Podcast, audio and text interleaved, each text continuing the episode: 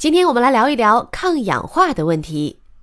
我们生活中常见的抗氧化剂有维生素 C、辅酶 Q 十、SOD 等等，它们可以中和细胞内的自由基，因此常被作为保健品或化妆品的成分，并植入能够延缓衰老、永葆青春的概念。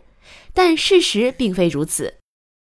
已有研究显示，对于肿瘤患者，抗氧化剂能促进肿瘤的生长和转移。最近，浙江大学医学院鲁林荣教授课题组发现，给小鼠喂食一种抗氧化剂恩乙酰半胱氨酸之后，小鼠发生了严重的自身免疫性脑炎。也就是说，额外服用抗氧化剂还会破坏身体的免疫平衡，引发和促进过度的免疫反应，增加自身免疫性疾病的发生风险。这里说的自身免疫性疾病包括多发性硬化、红斑狼疮、风湿性关节炎和痛风等等。